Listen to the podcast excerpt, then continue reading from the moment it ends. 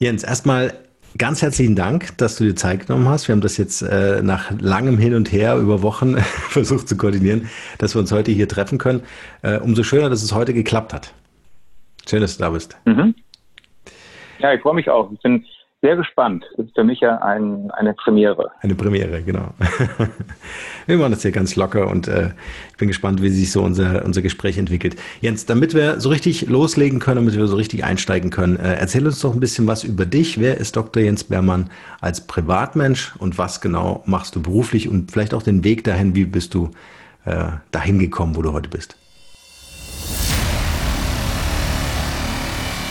Der Markenrebell Podcast. Spannende Interviews, wertvolle Strategien und provokante Botschaften für Führungskräfte und Unternehmer.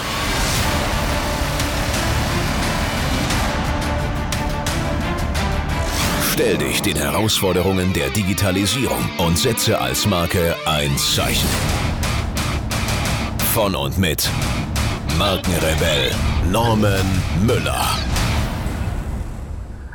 Ja, das sind natürlich sehr komplexe Fragen. Da können wir jetzt ganz lange drüber reden. Ich versuche das mal so ein bisschen einzuordnen. Erstmal ganz privat. Also ich bin geborener Hamburger, bin 58 Jahre alt, stamme aus einer Medizinerfamilie, sodass eigentlich es schon vorgebahnt schien, dass ich auch mal selber Mediziner werde.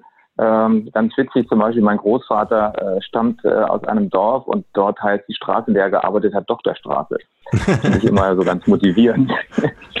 und also der hat was Bleibendes geschaffen und ja. äh, das ist ein Thema, auf das wir vielleicht später auch nochmal zurückkommen. Das treibt mich ja auch so ein bisschen an. Also äh, ich hieß, naja, der wird dann sicherlich mal auch selber Mediziner. Ist aber erstmal die Frage, ob man dazu überhaupt ähm, eine Qualifikation bekommt, überhaupt studieren zu dürfen. Ich hatte noch andere Ideen. Ich wollte Kunsttischler werden äh, ich habe sehr viel, viele Schüler würden sagen, biedere Hobbys gehabt, habe Klavier gespielt, habe historische Schiffsmodelle gebaut und war ein ziemlich erfolgreicher Leichtathlet. Hat mir vielleicht auch später in meinem Beruf die Quälerei äh, eines Leichtathletiktrainings, wie man in Erinnerung hat, hilft einem manchmal vielleicht auch im Beruf und im späteren Leben mal die Zähne zusammenzubeißen. Also das waren so meine Hobbys und ich hatte dann eben diese Schiffe gebaut, die ich sogar in Antiquariaten in Hamburg verkauft habe, habe mein erstes Geld damit verdient und hatte gedacht, wow, Kunsttischler, das wäre doch vielleicht was. Andererseits hat mich auch Luft- und Raumfahrt interessiert. Wir haben ja in Hamburg Airbus, die ist damals noch ein bisschen mhm. anders. Und ich war eigentlich, ich war eigentlich gar nicht so ganz klar, was ich da mache. Stolperte dann für ein paar Wochen in die Bundeswehr rein und wusste gar nicht, dass ich mich wirklich beworben hatte für Medizin und kriegte dann tatsächlich einen Medizinstudienplatz nach ähm, drei, drei Monaten Bundeswehr und konnte dann da abzischen und konnte Medizin anfangen zu studieren. Andere konnten wahrscheinlich wochenlang nicht schlafen und warteten auf diesen Tag der Bekanntmachung, ob man nun Studienplatz hat oder nicht. Und ich war da also mehr als locker. Und ich muss sagen, ich habe diesen Schritt nie bereut. Äh, Medizin ist ja doch ein sehr, sehr ja, facettenreicher Beruf, ein sehr ehrenvoller Beruf. Ähm, man kann viel Gutes bewegen, man kann sich auch furchtbar daneben benehmen natürlich. und ähm, also, äh, also das hat äh, ist, und es gibt eine unglaubliche Bandbreite, was man daraus mal später machen kann. Und dann habe ich also in, in Bochum, in Bonn und einen Teil auch in den USA studiert. Und ähm, wie es dann ist, viele Dinge sind ja reiner Zufall. Ich kriegte eine Promotionsarbeit über ein kardiologisches Thema in Bonn und so bin ich letztendlich auch in der Kardiologie dann kleben geblieben. Und ähm, die Kardiologie finde ich extrem interessant, weil es eine Mischung ist aus wirklich wissenschaftlichem Arbeiten, Interventionen und auf der anderen Seite auch viel Empathie, Psychologie und Menschlichkeit, die man bringen muss. Denn das Herz ist ja nicht nur eine große, wichtige Pumpe in unserem Körper, sondern dort zentriert sich ja auch die Seele für viele Menschen. Mhm und vieles hängt eng zusammen. Und das ist auch etwas, was mir sehr viel Spaß macht und was nachher auch bei dem Thema KDGO eine nicht unerhebliche Rolle spielt. Also ich denke, unterm Strich war das eine gute Entscheidung, diesen Medizin-Werdegang da einzuschalten und äh, durchzuziehen. Und ähm, ich bin dann in Hamburg wieder gelandet, habe in Hamburg meine kardiologische Facharztausbildung gemacht. Das sind ja dann auch immer in acht Jahre, die man dann im Krankenhaus nochmal mindestens dienen muss, äh, um diesen Titel zu bekommen und mhm. habe dann sehr schnell, nachdem ich Kardiologe geworden bin, nach acht Jahren entschieden, mich selbstständig zu machen. Das war auch nochmal hm, zwischenzeitlich nicht ganz klar. Ich hatte auch mal gedacht, vielleicht eine Hochschullaufbahn zu machen. Aber mein damaliger Chefarzt, der hat mich da nicht mitgenommen, hat mich irgendwie übersehen oder ich habe nicht genügend interveniert. Und dann habe ich relativ schnell gemerkt, dann gehe ich doch und werde selbstständig. Und ich glaube, das war auch die richtige Entscheidung. Ich bin ein Mensch der Selbstständigkeit. Ich bin jemand, der gerne eigene Entscheidungen trifft, der gerne auch äh, Verantwortung übernimmt, der sich ungern hinter irgendjemand versteckt, äh, sondern auch wirklich ähm, auch handelt. Und das ist in der Niederlassung sicherlich weiter gut möglich. Und ich habe dann auch gleich gezeigt, dass ich ein Teamplayer bin, denn ich bin hier in, ähm, in einer Gruppenpraxis am Wedel tätig. Wedel ist ja ein äh, Vorort, westlicher Vorort von Hamburg. Mhm. Hier arbeite ich mit 25 Ärzten aller Couleur unter einem Haus, unter einem Dach, ähm, in einem, in einer Praxisgemeinschaft mit einem Lungenfacharzt und einem Gastroenterologen. Und mir geht es auch hier wiederum, da in diesem Haus darum, den Patienten eine ähm, über die Kardiologie hinausgehende Versorgung anzubieten. Also wenn jemand Brustschmerz hat, kann auch noch in die, in die Orthopädie geschickt werden oder Neurologie könnte eine Rolle spielen, die Kinderheilkunde und Herz spielt eine Rolle, natürlich Lunge. Also es ist, äh, mir geht es darum, die Menschen auch im Team zu behandeln, wenn das zeitlich und organisatorisch möglich ist. Mhm. Und ähm, habe mich also relativ schnell für diese Niederlassung entschieden. Und das ist jetzt auch wichtig für mein späteres Leben. Ich habe mich gegen die Tätigkeit im Herzkatheterlabor entschieden. Also viele Kardiologen sind heutzutage ja mehr oder weniger interventionell, in Anführungsstrichen chirurgisch tätig. Äh, das habe ich zwar auch gelernt, aber ich bin ja mit dieser Praxis eher wirklich mit den Menschen und weniger im Katheterlabor engagiert und ähm, habe mich dann ein paar Jahre später auch noch dem Kardiologikum Hamburg angeschlossen. Das ist Deutschlands größte kardiologische Praxis, also in vielen, vielen Standorten in Hamburg vertreten und äh, ich bin in Wedel sozusagen der KV-übergreifende schleswig-holsteinische äh, Standort. Und letztendlich ist es, denke ich, eine schöne Sache. Ich kann meine Patienten hier im Haus interdisziplinär versorgen lassen. Und auf der anderen Seite, wenn ich sehe, es ist ein rein kardiologisches Thema, kann ich das, alle ähm, Möglichkeiten des Kardiologikums nutzen, um den Patienten sehr schnell in der sehr spezialisierten Kardiologie an den verschiedensten Orten schnell unterzubekommen. Ich habe ein hohes Vertrauensverhältnis zu den Ärzten, die man in diesen Netzwerken kennt. Ich weiß, dass die Menschen dort gut aufgehoben sind und dass da keiner wagt, meine Patienten in irgendeiner Art und Weise, ja auch vielleicht mal unnötigerweise teure und, un und nicht ganz ungefährliche Untersuchungen zuzumuten, sondern mhm. ich glaube, das ist gut für den Patienten, wenn er weiß, dass ein Arzt in solchen Teams arbeitet. Also das ist aus der einen Seite mein ärztliches Arbeiten. Nebenbei habe ich auch jahrelang für die Pharmaindustrie, zu der ich ein gutes Verhältnis habe. Das sage ich auch mal ganz ehrlich. Die Pharmaindustrie sind nicht unsere bösen Buben im System, sondern die bieten auch sehr, sehr viele gute Medikamente und leben, äh, retten Leben damit. Also wie das ja so en vogue ist in der Gesellschaft, immer so schlecht über Tabletten und Pharma zu sprechen, finde ich nicht ganz fair. Ich habe also viele Vorträge auch äh, für die Industrie gehalten, bin auch in klinischen Studien involviert ähm, um einfach mein Leben auch ein bisschen abwechslungsreich zu gestalten. Mhm. Das ist jetzt so mein medizinisches Thema. Norman, du hast mich aber auch kurz nach meinem persönlichen Umfeld gefragt. Ne? Da soll ich auch ein paar Worte zu sagen. Bitte. Also ich bin, bin verheiratet. Sehr mhm. spannend, kann ich auch sagen, mit einer Libanesin.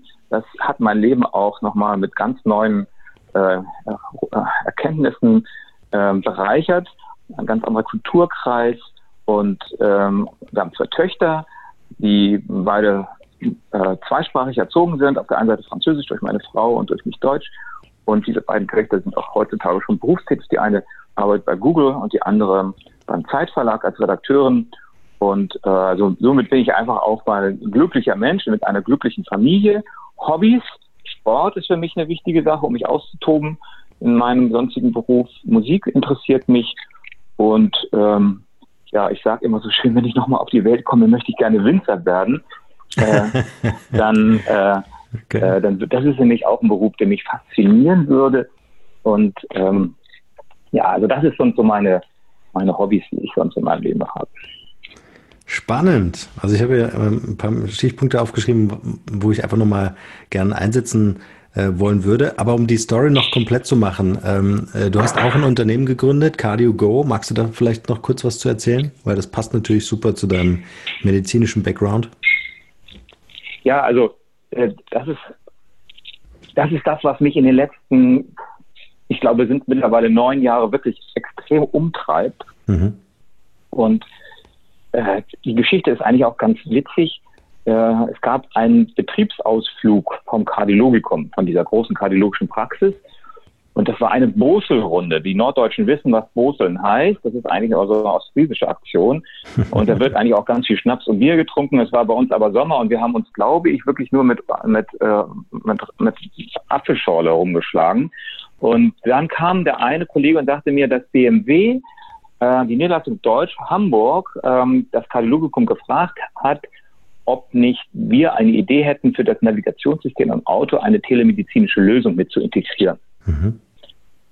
Okay, das ist ja schon mal toll. Und das hat mich in diesem Moment wirklich fasziniert, weil ich mir gedacht habe, Navigation im Gesundheitswesen.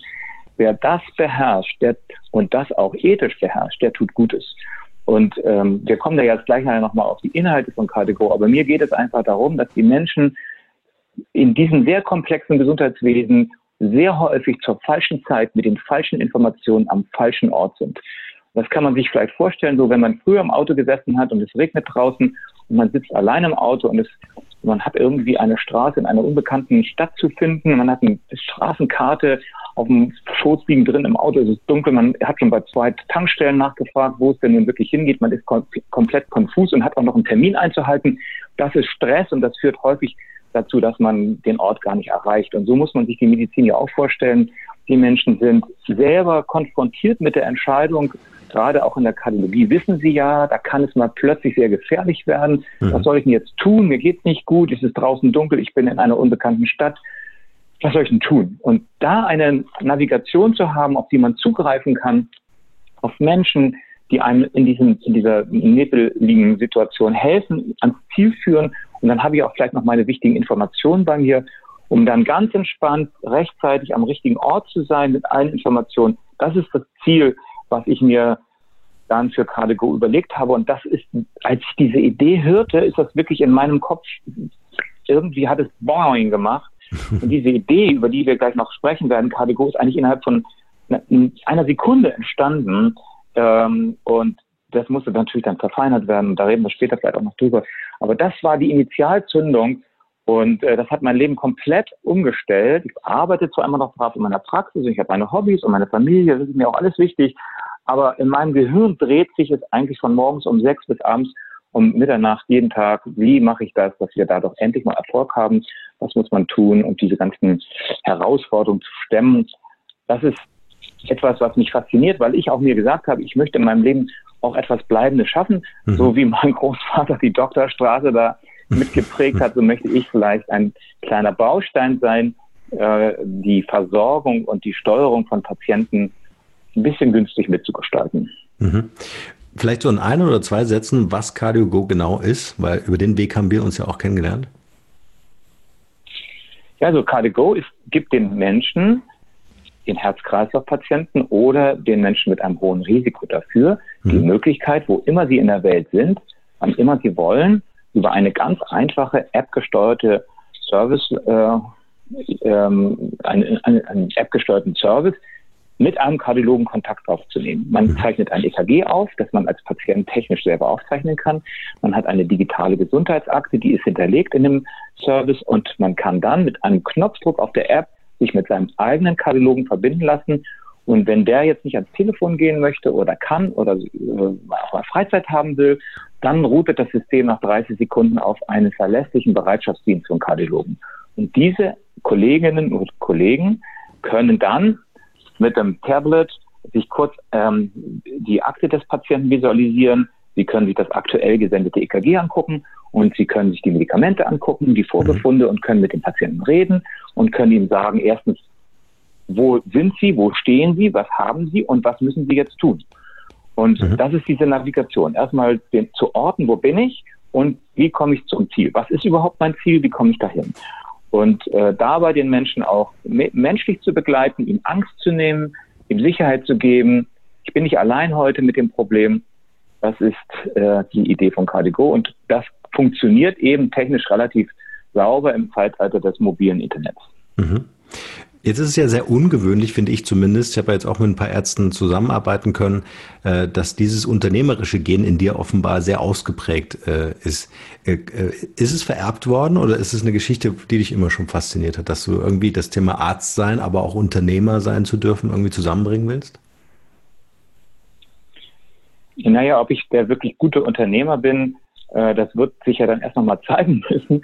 Ich habe ja erstmal, ich bin Visionär vielleicht und Pionier. Mhm. Ähm, ich habe eine, ich habe, ich sehe ja jeden Tag in meiner Praxis diese Defizite. Ich sehe fast jeden Patienten mit so einer latenten bis auch offensichtlichen Angst in meiner Praxis. Mhm. Und immer wenn ich dann das Zauberwort sage, passen Sie mal auf, ich habe das alles sorgfältig untersucht, Sie müssen sich keine Sorgen machen, ja. dann sieht man, wie diesen Menschen ein Stein vom Herzen fällt. Ja. Das ist eine tägliche Beobachtung. Und ähm, also das heißt, ich bin jetzt gar nicht am Anfang so getrieben als Unternehmer, der ja auch sagt, ich möchte ein Unternehmen äh, gründen und zum Erfolg führen, sondern hier geht es erstmal darum, an einem Versorgungsdefizit zu arbeiten, hier eine Lösung zu finden. Und das Ganze muss natürlich später in einem Unternehmen integriert sein, das alle Strukturen aufweist, um es dann groß und erfolgreich zu machen. Mhm. Und wir sehen ja nachher auch noch in unserem Gespräch wahrscheinlich, dass der unternehmerische Erfolg, muss ich ehrlicherweise sagen, noch nicht so ganz erkennbar ist. Äh, an dem glaube ich ja immer noch. Aber es ist erstmal so, wir haben viel technisch realisiert, wir haben, wir haben es zum Laufen gekriegt, aber also Unternehmer, äh, das ist das Defizit, was an sich mir auch im Moment fehlt. Ich brauche jemanden an meiner Seite, der mit dem gleichen Schwung und der gleichen Überzeugung und mit der gleichen Freude mich unternehmerisch stützt und auch vielleicht mal ein bisschen bremst, ähm, wo ich es immer sehe aus der Sicht des Arztes und des Pioniers. Mhm. Also nach meiner Definition eines Unternehmers ist ja erstmal den Anfang zu machen und etwas zu unternehmen, also nicht nur den, ähm, den Engpass vielleicht äh, zu erkennen oder das, was vielleicht an Bedarf auch im Markt ist, sondern dann tatsächlich auch loszulegen. Vielleicht können mhm. wir im, äh, im nächsten Step mal kurz beschreiben, wo CardioGo heute ist. Denn ähm, unternehmerischer Erfolg ist eine Geschichte, der kann sich aber auch gerade in der Gesundheitswirtschaft, wissen wir beide, ähm, ist das äh, eher manchmal so gefühlsmäßig wie durch Schlammwarten. Ähm, ähm, das heißt, es, es muss erstmal eine gewisse Vorarbeit äh, geleistet werden. Es müssen sich auch Partner und, und, und, und vielleicht auch Investoren finden lassen. Ähm, beschreib doch mal CardioGo, äh, wann hast du gestartet und wo ist das Projekt oder das Unternehmen heute? Okay, also ich, ich kann es jetzt nicht auf den Tag genau sagen, aber gefühlt eben vor gut neun Jahren kam diese Idee mit, äh, mit BMW auf.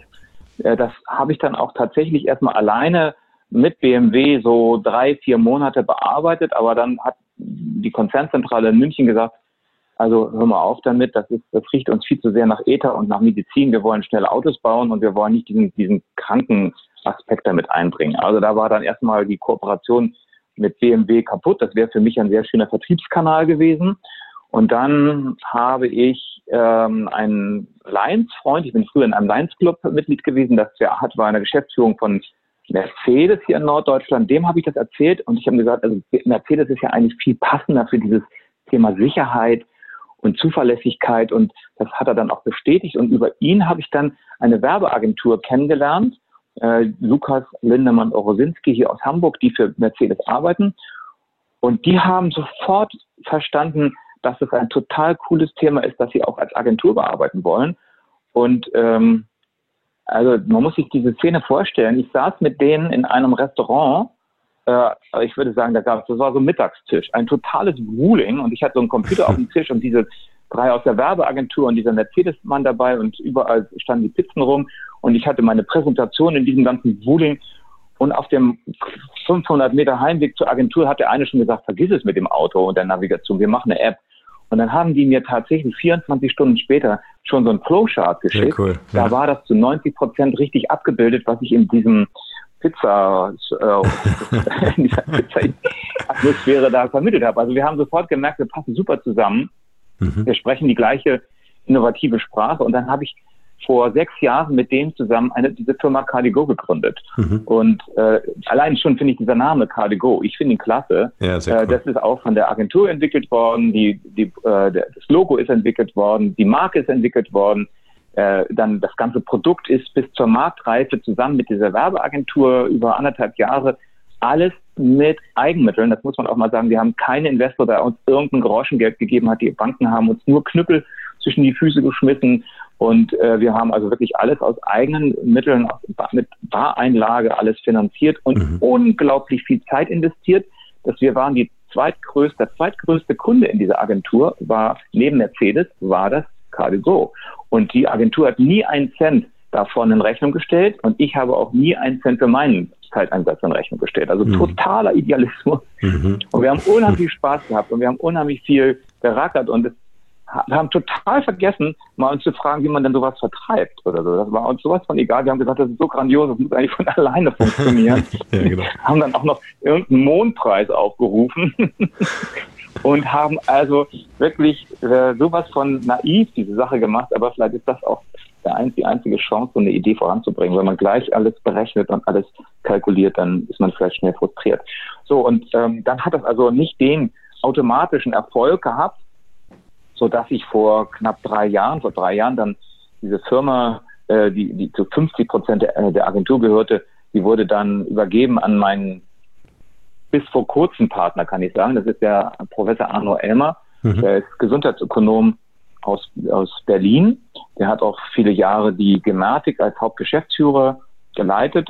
Und er war für mich eigentlich ein hochinteressanter Partner, weil er jetzt aus dem Kaufmännischen kam, weil ähm, im Gesundheitswesen und im digitalen Gesundheitswesen anscheinend Kompetenz hatte. Ich muss das so ein bisschen in Frage stellen mittlerweile. Vielleicht hört er diesen Podcast auch, lieber Arno, dann seien wir nicht so böse, wenn ich das jetzt mal so sage. Und äh, also da haben wir dann auch drei Jahre viele andere Vertriebswege und, und Abweichungen und so weiter probiert.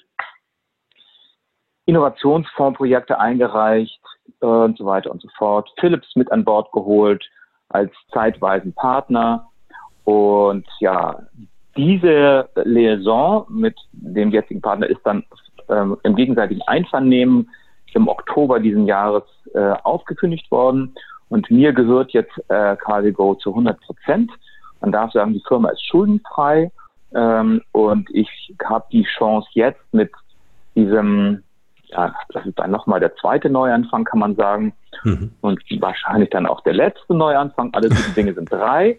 äh, kann ich jetzt, und da führe ich im Moment, denke ich, auch ganz gute Gespräche äh, mit strategischen Investoren, aber auch mit einem reinen Finanzinvestor und einem Company Builder zusammen, Anfang des neuen Jahres dann vielleicht doch die notwendigen Mittel zusammenzuholen, um jetzt auch der politischen, dem politischen Rückenwind folgend, denn Herr Spahn, da kommen wir jetzt vielleicht auch gleich noch drauf, hat uns ja eigentlich das Feld geebnet, mhm.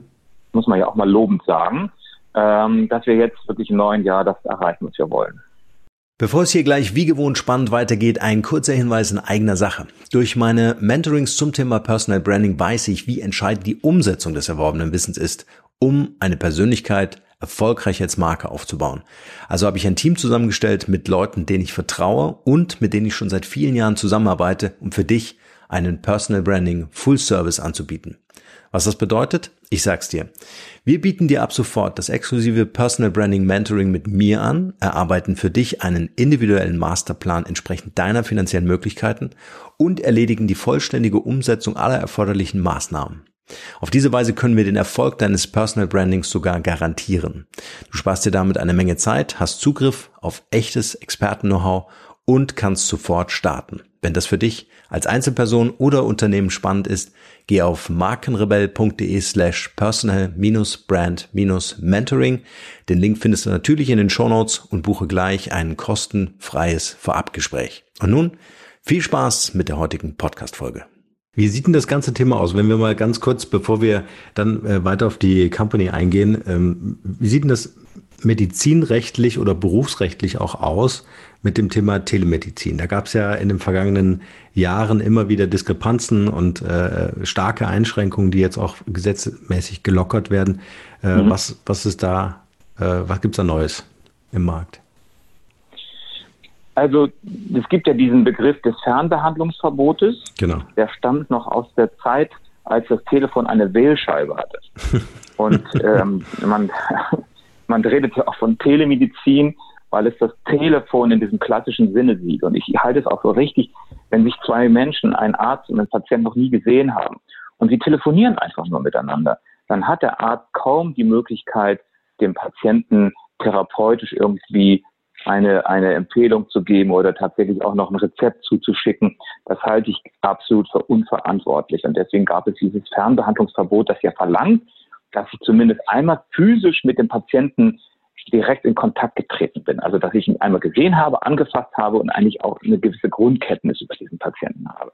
Nun hat sich die Zeit aber ja massiv geändert. Wir haben die Möglichkeiten, äh, digitale Akten zur Verfügung zu stellen. Wir haben die Möglichkeiten, Messinforma also Sensortechnik einzusetzen, um EKGs hochzuladen, Blutgas, Blutzuckerwerte, äh, Blutdruckwerte. Viele Messwerte kann man hochladen.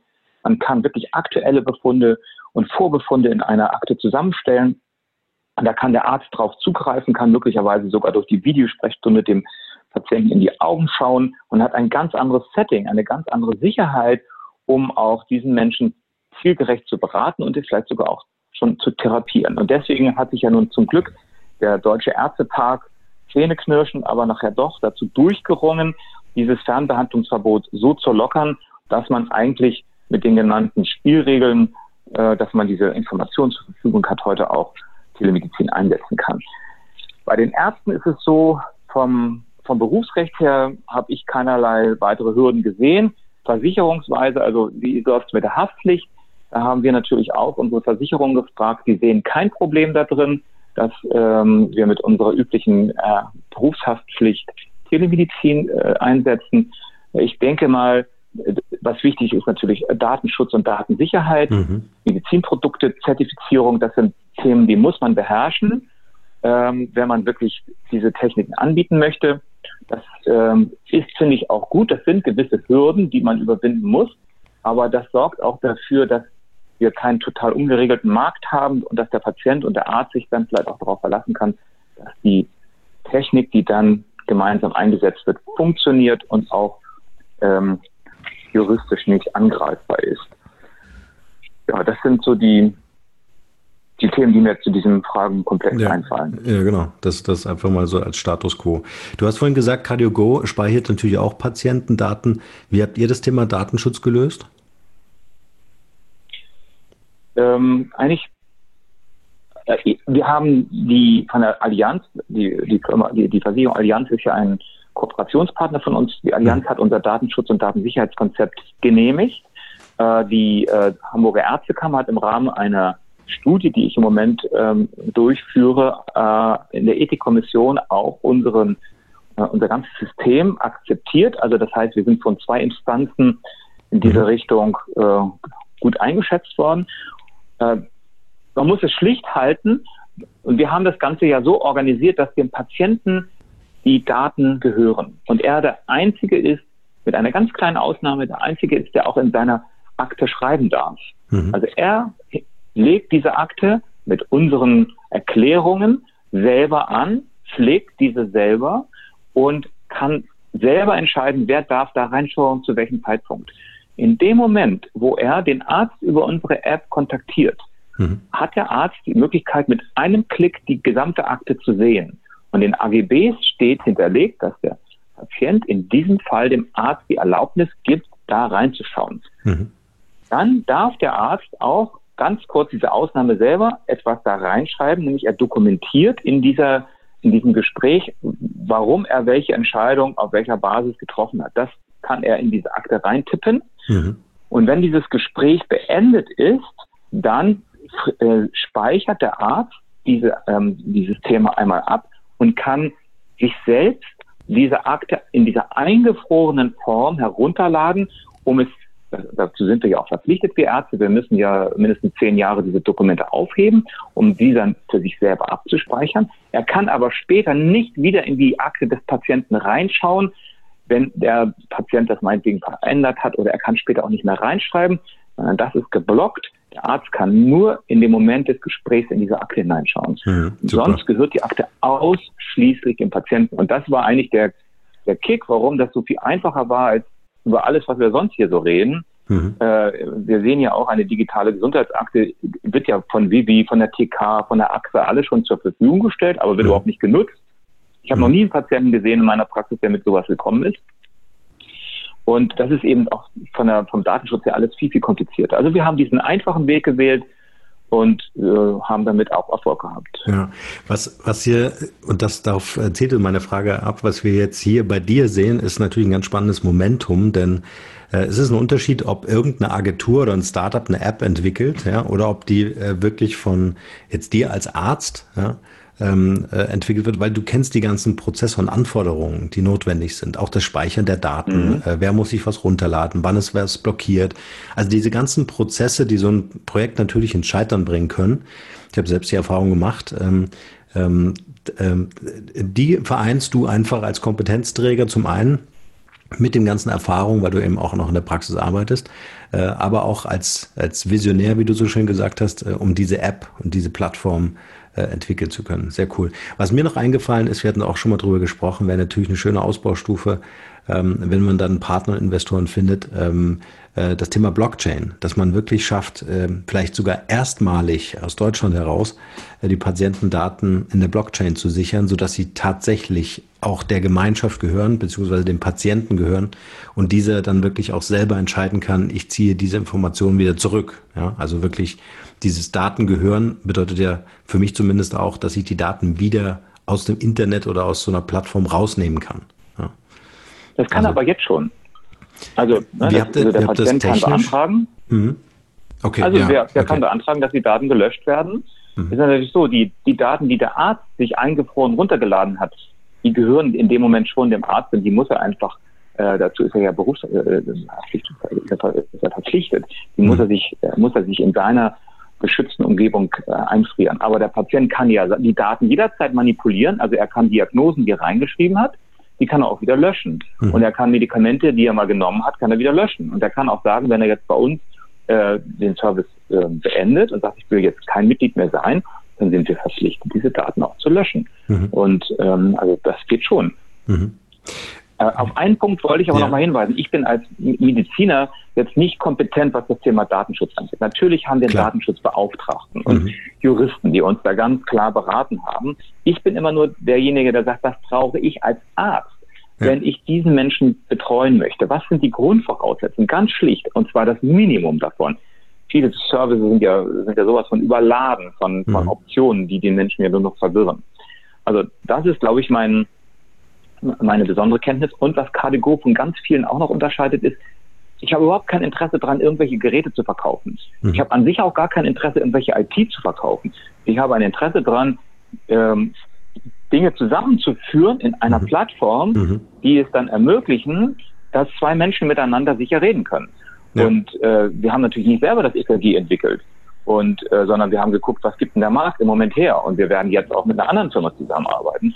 Oder ich habe jetzt an meinem Arm habe ich die Apple Watch, die werden wir natürlich da auch integrieren. Yes. Und wenn jetzt Vivi kommt und sagt, können wir denn nicht irgendwie gucken, dass wir, ja, natürlich können wir die Vivi-Daten auch bei uns einspielen. Also da, da und das ist, glaube ich, auch nochmal ich bin, ich bin anders getrieben. Ich will ja, nicht mit ja. Hardware Geld verdienen, sondern ja. ich möchte den Service zum Rennen kriegen. Ja, ja, aber man spürt auch das. Also man spürt deine ganze Leidenschaft, was ich super finde, und äh, man spürt auch diesen Plattformgedanken, äh, den es einfach braucht, ähm, äh, mit dem Verständnis für die Prozesse, die da hinten ablaufen. Weil dann hat es wirklich tatsächlich mhm. auch einen Mehrwert für den Patienten und letztendlich natürlich auch für den Arzt. Weil du hast vorhin ein ganz wichtiges Thema gesagt, nämlich die, ähm, äh, die, die, die, die, die sa oder saubere Informationen oder ähm, fehlerfreie Informationsübermittlung, weil das ist ja eine große Gefahr. Es ist ja ein Unterschied, ob ich so face-to-face -face, äh, dann auch interagiere zwischen Arzt und Patient. Ähm, aber wenn noch eine Plattform dazwischen ist, muss ich ja wirklich sicherstellen, dass, das, dass der Informationsfluss äh, sauber funktioniert und dass die Informationen, die dort verfügbar sind, ähm, äh, ob das jetzt EKG-Daten sind oder Auswertung, Analysedaten, dass die natürlich auch ähm, äh, sauber sind. Wie habt ihr das äh, technisch gelöst, wenn wir so weit da einsteigen können, ähm, die, die vorhandenen äh, ähm, Aufnahmedaten oder EKG-Daten zu analysieren? Also, ja, analysieren so tut es ja der Arzt. Ja, also, ihr, ihr wertet ähm, ihr auf, wenn ich das richtig verstanden habe. Ne? Also ich könnte jetzt beispielsweise... Also ja. ja, bitte. Ähm, ich könnte jetzt beispielsweise in naher Zukunft die, die Apple Watch anschließen, die Uhr sammelt Daten und ihr analysiert die Daten. Oder die Software. Genau, das, das, ist, wird, das, das sind jetzt so die neuen Optionen. Also mhm. ich passe denke ich, total fasziniert jetzt von dieser Apple Watch EKG-Funktion da drin. Ja. Und die Apple Watch analysiert ja selber, ist es Vorhofflimmern ja oder nein oder ist es äh, äh, unklar. Diese Interpretation macht das System ja selber, aber fehlerhaft. Und äh, es ist so, dass so eine Vorauswahl, eine Vorinterpretation durch diese Apple Watch zur Verfügung gestellt wird. Und der Kardiologe, der guckt jetzt sich das, äh, das Thema an und kann es natürlich dann mit, mit seiner Expertise mit einer viel höheren Präzision dann korrigieren oder bestätigen. Ähm, in der Zukunft wird es sicherlich so sein, dass äh, alle Sensortechniken mit so schlauen Algorithmen hinterlegt sind, dass sie irgendwann auch besser werden, als die Ärzte das können. Aber da mhm. sind wir ja noch ein Stückchen weit von entfernt. Aber ich bin da auch offen dafür. Also äh, wir Ärzte sollten eigentlich dankbar sein, dass es äh, in Zukunft immer mehr Analysesoftware gibt, die uns in der Sicherheit unserer Diagnose unterstützt. Mhm. Da habe ich gar kein, gar kein Problem mit. Mhm. Und ähm, also aktuell sieht es so aus, dass der ähm, mit unserem jetzigen EKG, was wir aktuell noch eingesetzt haben, äh, dass äh, da keine Interpretation erfolgt. Das muss der Arzt komplett selber machen. Okay. Also die also Aufnahmemöglichkeit. Ja, okay. Gibt es ähm, für die Software schon eine Roadmap, also wo, wo das in Zukunft sich weiterentwickeln kann, wenn es denn äh, Investoren und Partner gibt? Habt ihr euch da schon Gedanken gemacht? Ja, ja, ja, ganz klar. Also ähm, erstmal muss man muss jetzt vielleicht auch nochmal eins fairerweise sagen, im mhm. Moment haben wir, habe ich, ich kann jetzt gar nicht mehr in der Wir-Form reden seit ein paar Tagen, ich muss jetzt in der Ich-Form reden. ja, ich habe Kategorie jetzt erstmal in eine Art Winterschlaf versetzt, mhm. ähm, um die äh, monatlichen äh, Kosten zu, äh, tragfähig zu machen. Denn jeder Cent, der hier anfällt, wird aus meiner Portokasse oder richtigen mhm. Kasse bezahlt. Mhm. Und äh, das heißt also, Kategorie ist im Moment nicht, nicht live an äh, im Betrieb. Mhm. Wir haben also Proof of Concept haben wir jetzt hinter uns. Wir haben 50 Patienten gehabt, die das ganze System längere Zeit getestet haben mit Ärzten. So, das haben wir jetzt eingestellt. Mhm. Nicht eingestellt, sondern pausiert. Und jetzt wird es im neuen Jahr äh, eine, eine Art Renovierung unserer Plattform geben. Äh, damit wir auch den neuen Zertifizierungsstandards, die jetzt ja kommen, auch entsprechen, mhm. dass wir die Datenschutzgrundverordnung und die SQM und alles, was sich da drum rankt, auch wirklich beherrschen.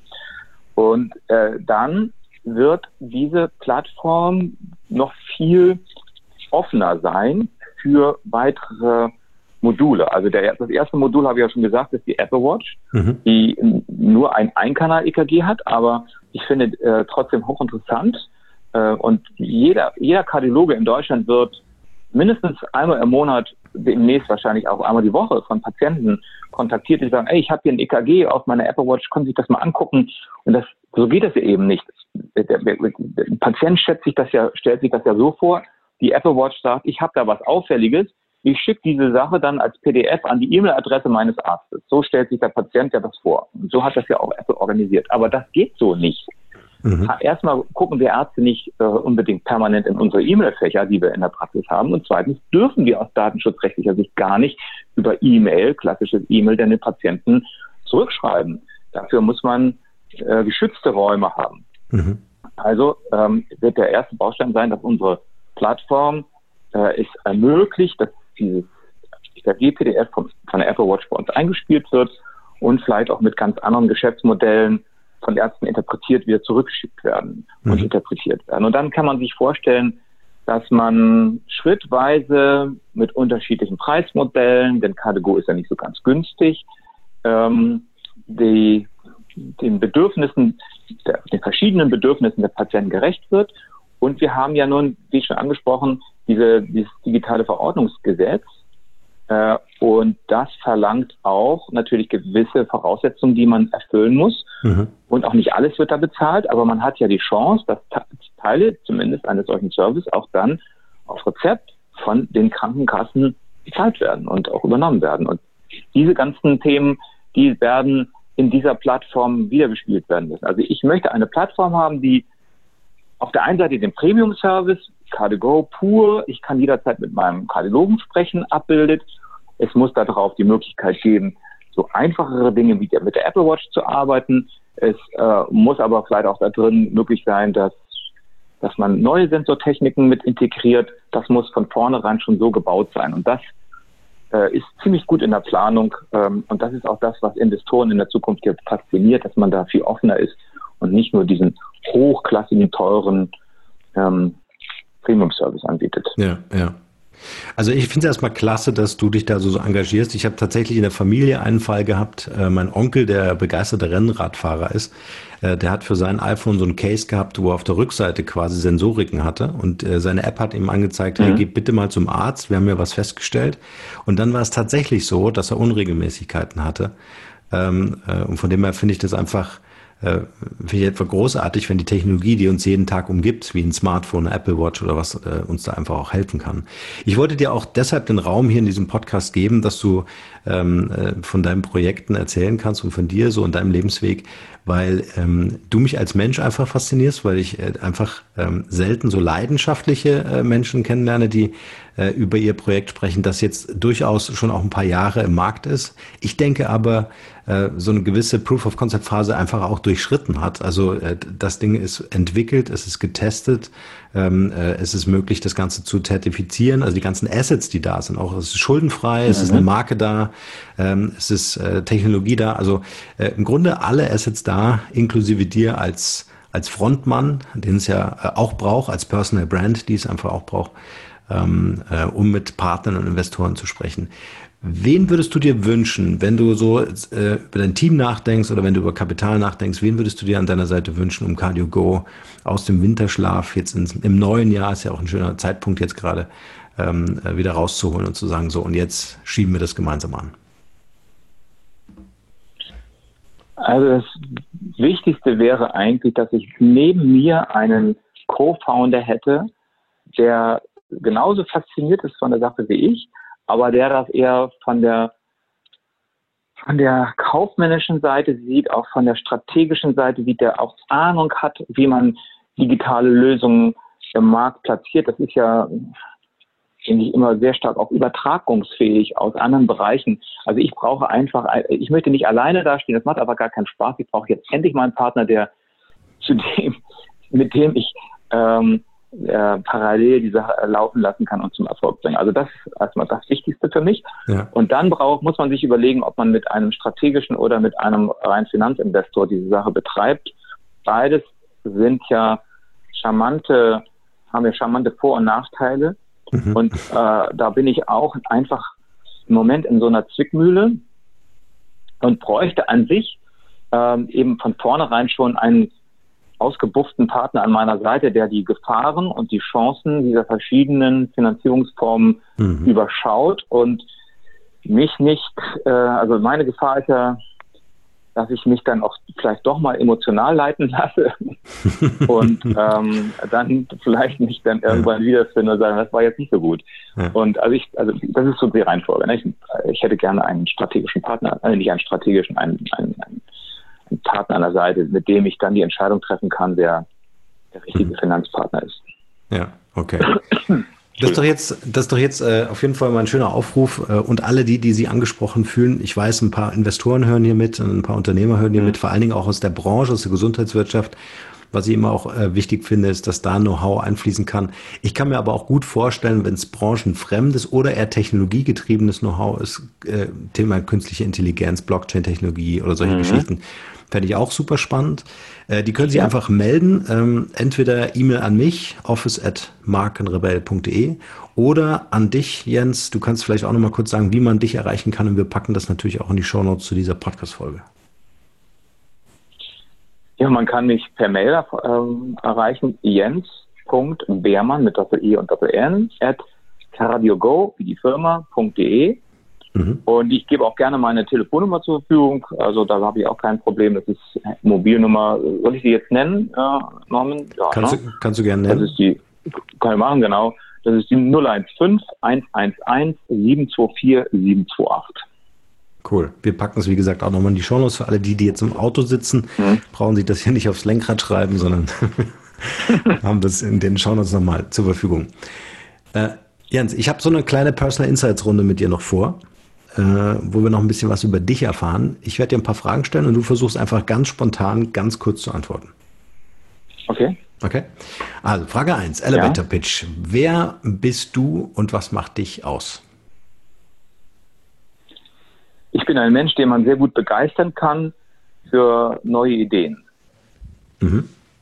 Was würde uns an dir überraschen? Hast du irgendeinen besonderen Spleen oder irgendeine Eigenart? Ist jetzt für den Partner. Ja, dass ich auch wichtig. wunderbar gammeln kann. okay. Du kannst Einfach aus dem Fenster gucken, vor ein paar Minuten, das hilft. Okay. Ähm, welches war das schönste Kompliment, das dir jemand äh, einmal gemacht hat?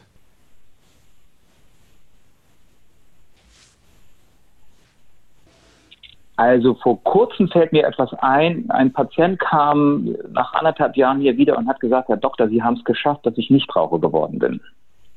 Sehr cool. Wie hast du es gemacht? Also ich äh, spreche, ich habe ja dieses Drama hier, dass die Menschen eben sich selber zerstören. Sie haben schon die Krankheiten und sie rauchen weiter. Und ich erlaube mir immer zwei, drei Minuten, ihnen nochmal den Wahnsinn zu erläutern.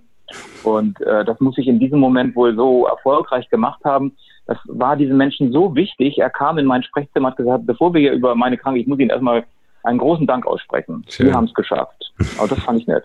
Ja, sehr cool. Ist auch mal zu erwähnen, ne? nicht immer nur das Negative, wenn es Ja. was gäbe, sondern auch mal positiv auf Menschen zuzugehen. Ja. Mhm. Auf was konntest du im Leben nicht verzichten? Auf meine Frau. Ähm, Sollte doch kurz sein. ja, absolut.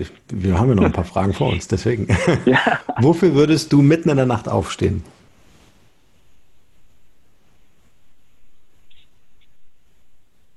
Ja, da gibt es viele Sachen. Wofür würde ich hierher miteinander?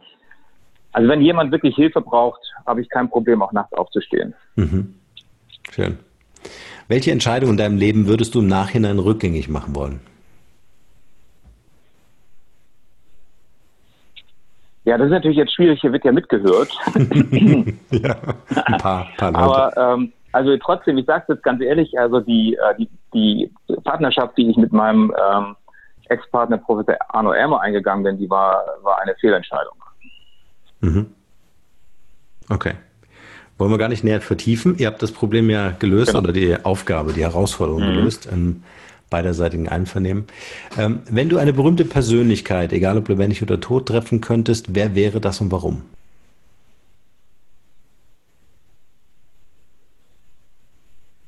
Ja, also ich bin ja sehr musikinteressiert. Ich hätte gerne mal mit Beethoven mich unterhalten. Warum? Warum? Erstmal, weil der eine grandiose Musik macht, weil das ein freiheitsliebender Mensch ist, weil, oder war, muss man sagen, weil der Spuren hinterlassen hat äh, über Jahrhunderte und äh, weil ich einfach ähm, seine Musik sehr schätze. Was würdest du ihn fragen?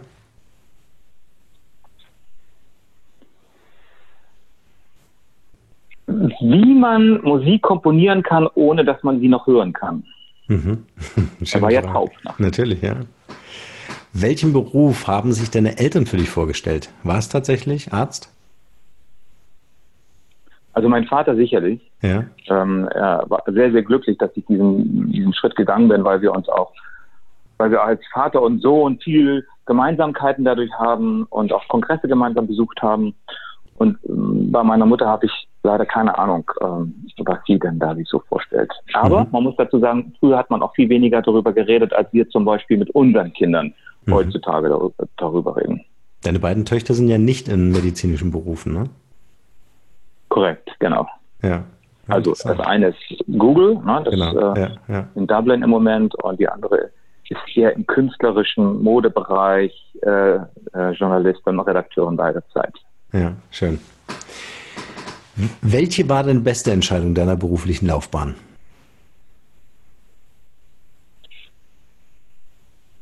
Den mutigen Schritt zu gehen, diesem Gedankenblitz bei der Bossel-Tour zu folgen und wirklich mit unglaublich viel Kraftaufwand und teilweise auch Frustration, aber auch Riesenfreude, dieses Thema KDGO voranzubringen. Ich habe so unglaublich viel Tolles erlebt dadurch. Das kann man mit Geld gar nicht wieder aufwiegen. Also das ist für mich ein Glückstreffer gewesen. Ja.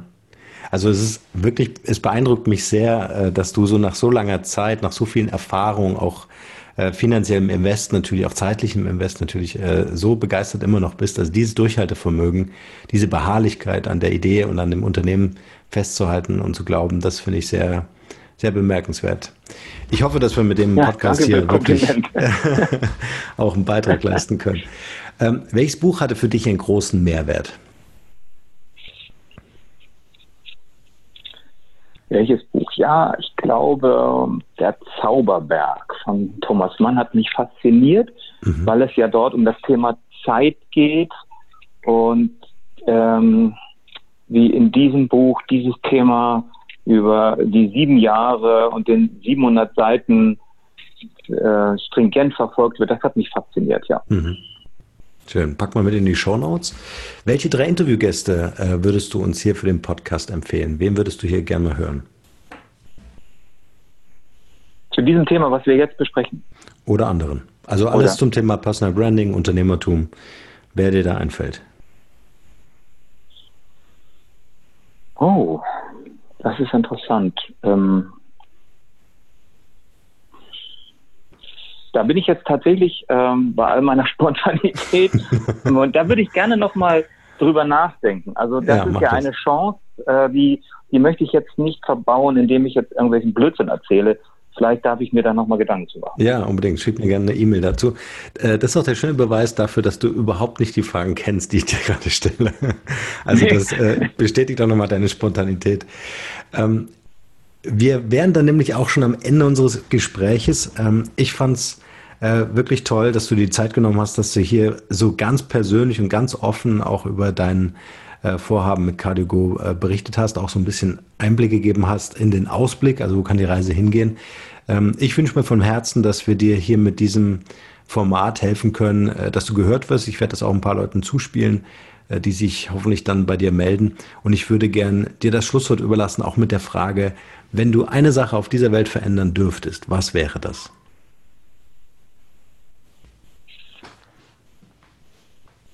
Ja, für mich ist es einfach so, dass ich mit dem, was ich versuche zu schaffen, möchte ich erreichen, dass die Menschen etwas weniger Angst und Unsicherheit mit ihren Erkrankungen verspüren. Ein, ein guter Arzt ist erst dann ein guter Arzt, wenn er vielleicht selber mal das Gefühl gehabt hat, äh, todkrank zu sein. Ich, ich habe das mal zum Glück nur für 24 Stunden gehabt, aber ich habe dann gespürt, wie blöd das Gefühl ist. Und wenn ich da ein kleines bisschen zu beitragen kann, den Menschen mehr Sicherheit in ihrer Unsicherheit zu geben, dann wäre das für mich eine große Freude. Super. Bei mir im Interview heute Dr. Jens Beermann. Jens, vielen Dank für deine Zeit und für dieses Gespräch. Ja, ja und vielen Dank für die schöne Erfahrung, die ich machen durfte. Sehr gerne. Interessanten Interview. Schön.